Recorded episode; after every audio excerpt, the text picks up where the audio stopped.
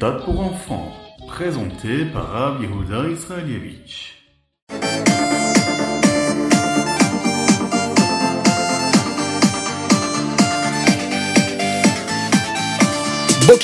Bonjour à toutes et à tous. Très heureux d'être parmi vous pour partager ensemble le Ritat du jour. Aujourd'hui, nous sommes le Yom Sheni, le deuxième jour de la semaine, Parashat Beshalach, Chet Shvat, le 8 du mois de Shvat, et Tafshin Pegimel Shnatakel, l'année du rassemblement. J'espère que vous allez bien. Et on va démarrer tout de suite avec notre Chumash.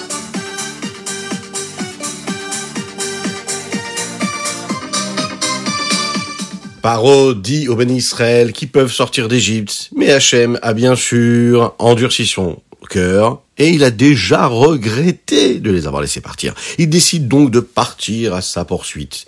Il va courir, courir, courir après le peuple juif. Il veut absolument qu'ils reviennent en Égypte. Les bénis Israël, eux, voient que les Égyptiens arrivent avec Paro à leur tête et bien sûr tous ces anges-là qui accompagnent les Égyptiens. Ils savaient qu'Akadosh Baruchou avait dit qu'ils allaient arriver en Eretz Israël, qu'ils allaient pouvoir quitter Eretz Mitzrayim, la terre d'Égypte. Ils étaient donc confiants de cela. Ils avaient peur, mais pas trop. Beaucoup peur, mais vraiment beaucoup confiance en Dieu. Alors ils craignaient d'un côté et ils décident donc de, bah, de pleurer. Ils pleurent, ils se plaignent et ils demandent à Kadosh Baruch de les sauver. Ils ne peuvent plus supporter cet état-là, de se retrouver comme ça, exilés, sortis d'Égypte, sortis d'exil, et en même temps être poursuivis par leur ennemi de toujours, les Égyptiens. Les béné Israël se tournent vers Dieu et demandent à Hachem de les aider. Vous savez, quand un homme est dans une situation compliquée, lorsqu'on est dans un état de détresse, qu'est-ce qu'on fait? Eh bien, on se tourne vers Akadosh on demande à Dieu de nous libérer, de nous sauver, de nous venir en aide. C'est ce qu'on doit faire chacune et chacun d'entre nous, et c'est ce que vont faire les béné Israël à cette époque. Ils demandent à Akadosh de les sauver. Et lorsque ils voient que les Égyptiens arrivent et se rapprochent, euh, malheureusement, il y avait parmi ce peuple juif quelques personnes qui parlaient comme il ne fallait pas, qui manquaient de confiance. Ils ont commencé à se dire, mais est-ce que c'est vraiment ça qu'il fallait faire? Peut-être qu'on aurait dû rester en Égypte. On était peut-être des esclaves, mais au moins on était en bonne santé, on était en vie. Et là, on est poursuivis et ils vont certainement nous tuer dans ce désert-là. On n'ira jamais en Eretz Israël. Peut-être que Moshe a fait une erreur, on n'aurait jamais dû l'écouter. Ils se tournent vers Moshe, ils vont se plaindre chez lui. Pourquoi est-ce que tu nous as amenés dans ce désert? C'est ici qu'on va mourir, Chazve Shalom. Tu aurais dû nous laisser en Égypte, on était heureux, on était tranquille. Malheureusement, c'est vrai que quand un homme reçoit une bénédiction et qu'il ne comprend pas parfois ce qui lui arrive dans la vie, eh bien il se plaint, il se plaint. Est-ce que c'est bien de se plaindre? Eh bien non. Est-ce qu'il est positif de demander à Kadesh Baruch de nous sauver? Oui, mais de se plaindre? Non. Et là, les bénis Israël, eh bien, vont malheureusement rendre le mal pour le bien qu'on leur avait fait. Ils vont se plaindre, ils vont encore une fois demander à Kadesh Baruch des comptes. Pourquoi est-ce qu'il les a sortis d'Égypte? Pourquoi est-ce qu'ils n'étaient pas bien là-bas, tranquillement, sereinement? Même s'ils étaient bien sûr des esclaves, hein Mais c'est comme ça. On appelle ça ne pas remercier une personne qui nous a fait du bien. Moshe dit donc au béni Israël, ne craignez pas.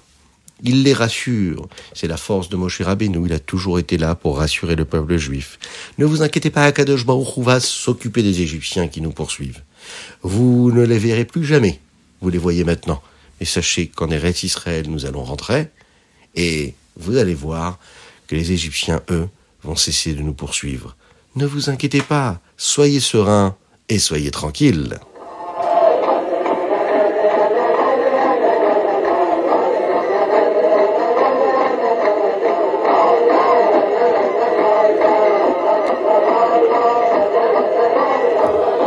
Et nous passons tout de suite à notre Teilim du jour. Aujourd'hui, nous sommes le 8 du mois de Shvat et nous lisons les chapitres même d'Alet jusqu'au même Chet. Dans le Teilim du jour, il y a un verset qui est très particulier, qui concerne justement la femme juive. Kol kevuda bat meler penima. Quel est le kavod, l'honneur d'une princesse? C'est quand elle est à l'intérieur. Quand une femme se comporte avec pudeur et qu'elle s'habille avec tsniout, eh bien, c'est de cette façon-là qu'elle s'émerveille du monde qui l'entoure et que le monde peut s'émerveiller de sa grandeur. Le kavod de cette tsniout-là, c'est justement son intériorité qui brille. Akadosh Baruch Hu a créé le monde de façon à ce que l'homme sorte pour aller travailler, amener la parnassa, travailler dur, être dans le monde, et la femme, qui est ce que nous appelons la akeret tabaït, l'essentiel et les fondations même de la maison, celle qui s'occupe de faire de ce foyer-là un endroit kadosh et saint. Mais voilà que le prophète nous dit que quand Mashiach arrivera, les femmes seront à l'intérieur mais aussi à l'extérieur. Qu'est-ce que cela veut dire? Il faut savoir que nous sommes dans une période qui est très proche de Mashiach. Mashiach est en train d'arriver. On nous l'a promis. Il faut donc déjà se comporter de façon géoulatique, c'est-à-dire de vivre de cette façon-là, comme cela se passera quand il y aura la Géoula totale et complète avec Mashiach qui se dévoilera. C'est la raison pour laquelle il faut que les femmes et que les filles sortent aussi à l'extérieur pour apporter leur lumière, qu'elles ne se contentent pas de rester chez elles à la maison, mais aussi d'aller chercher d'autres juifs, d'aller encourager d'autres femmes et d'autres filles juives à accomplir la Torah et les mitzvot. Bien sûr, tout cela avec la plus belle des valeurs et des vertus qu'une femme peut avoir, c'est-à-dire la tsniout.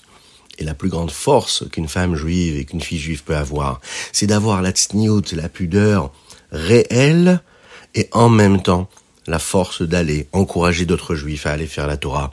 Ça, c'est ce que le rabbi nous a encouragé à faire et c'est ce qui nous amène vers le Mashiach Tzidkenu, vers la venue du Mashiach très très bientôt.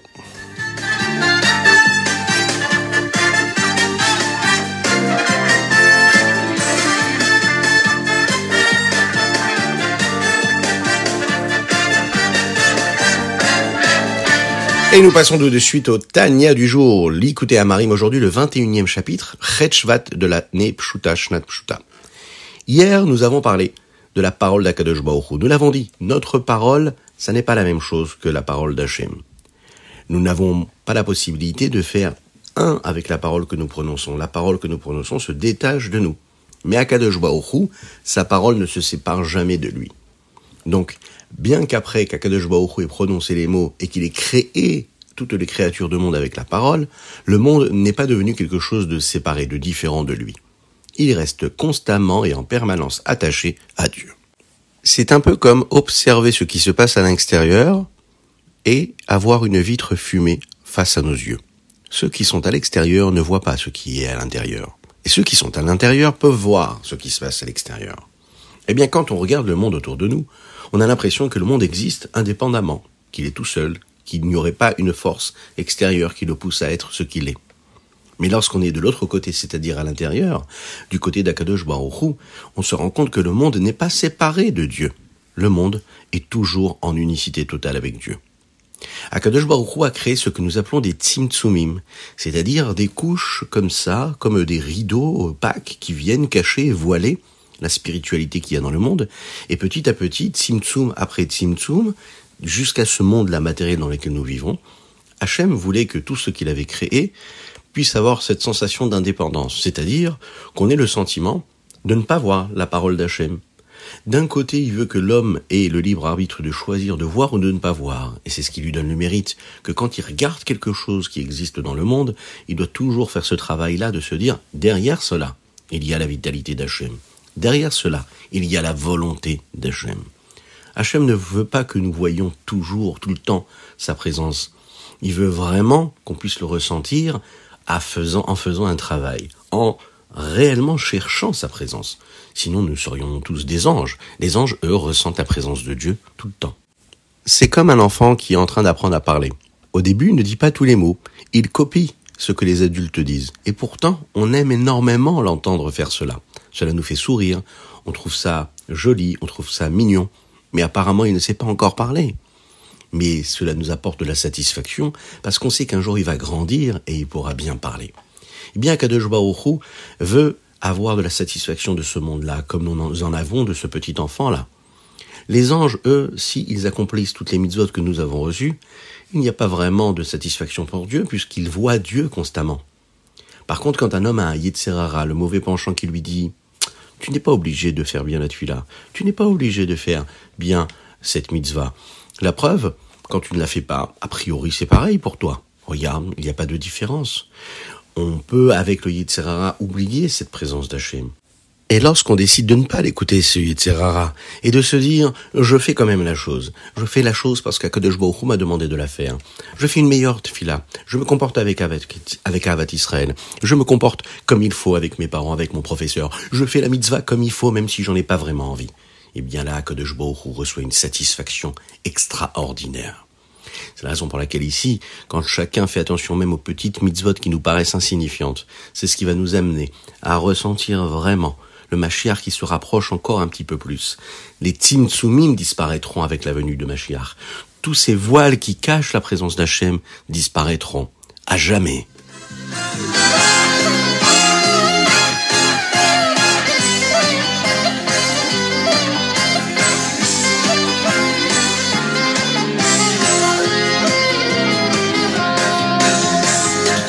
Et nous passons tout de suite au Ayom Yom, aujourd'hui le 8 Shvat. Baruch Hashem, on se trouve, vous le savez, vraiment juste avant la Géoula. Et le Ayom Yom nous en parle. On doit savoir que toutes les douleurs, toutes les souffrances, toutes les épreuves, Razvé Shalom qui peuvent arriver au peuple juif et qui arrivent malheureusement, eh bien il faut le savoir. C'est parce qu'Akadosh Baruch nous a envoyé Mashiach mais qu'il est presque en train de se dévoiler. C'est pour ça qu'on a encore ces douleurs-là. Un petit peu comme quand un enfant va naître, eh bien il y a des douleurs eh bien ces douleurs-là, c'est les douleurs qui sont juste avant la naissance, juste avant que Mashiach arrive. Mais nous, le rabbi nous dit ici, nous ne voulons plus de cette euh, épreuve-là, et nous voulons plus du tout vivre ces souffrances et ces douleurs. La seule chose qu'on demande, c'est qu'Akadosh Baruch nous envoie Mashiach rapidement. Et on doit tout faire, tout de suite, précisément, pour accomplir encore mieux les mitzvot, de la manière la plus belle, de façon méoudar. Qu'est-ce que cela veut dire? Ça veut dire que je peux faire une mitzvah de manière normale et je peux la faire de la manière la plus belle, la plus embellie. Je peux me rendre quitte d'une chose, mais je peux le faire de la meilleure des façons. Eh bien, je fais faire les mitzvot de la meilleure des façons. Il y a que Baruch le verra, et pour cela, il fera en sorte que la, que, que, que Mashiach arrivera le plus rapidement possible. Écoutez cette petite anecdote. Un jour, il y a un très grand journaliste d'une grande télévision américaine qui est arrivé voir le rabbi qui lui a posé la question. Il lui a dit, dites-moi, cher maître, quel est le message que vous voulez transmettre à tout le monde entier concernant le Mashiach? Le rabbi a répondu, on est tous concernés par la venue de Mashiach. Chaque personne doit ajouter une bonne action en plus sur ce qu'il faisait avant. Un acte de bonté, une petite pièce à la tzedaka pour faire venir Mashiach. Le rabbi a donné aux journalistes et à l'équipe qui l'accompagnait, c'est-à-dire les photographes, les caméramans, 2 dollars pour la tzedaka, afin de leur montrer qu'on peut toujours faire quelque chose de plus, bien que le rabbi avait l'habitude de donner en général un seul dollar. Il leur dit, faites quelque chose de plus. Et chacune et chacun d'entre nous, dans notre vie, on sait qu'on a la possibilité de le faire. C'est ce qui nous permet aussi de nous préparer à ce Yujvat qui arrive incessamment, qui nous permettra de nous rapprocher encore un petit peu plus de la volonté du Rabbi et de toutes les énergies et les forces qu'il nous a données à travers ses enseignements, à travers ses directives, afin de faire venir le Mashiach très rapidement.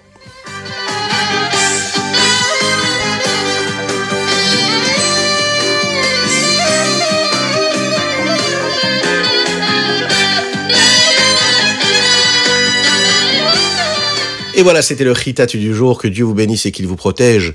On vous souhaite déjà encore et encore un Shavuatov, une bonne semaine. Étudiez bien, passez un bon moment à l'école. Si vous êtes déjà rentré de l'école, eh bien, rentrez tranquillement à la maison et faites bien vos devoirs, c'est important.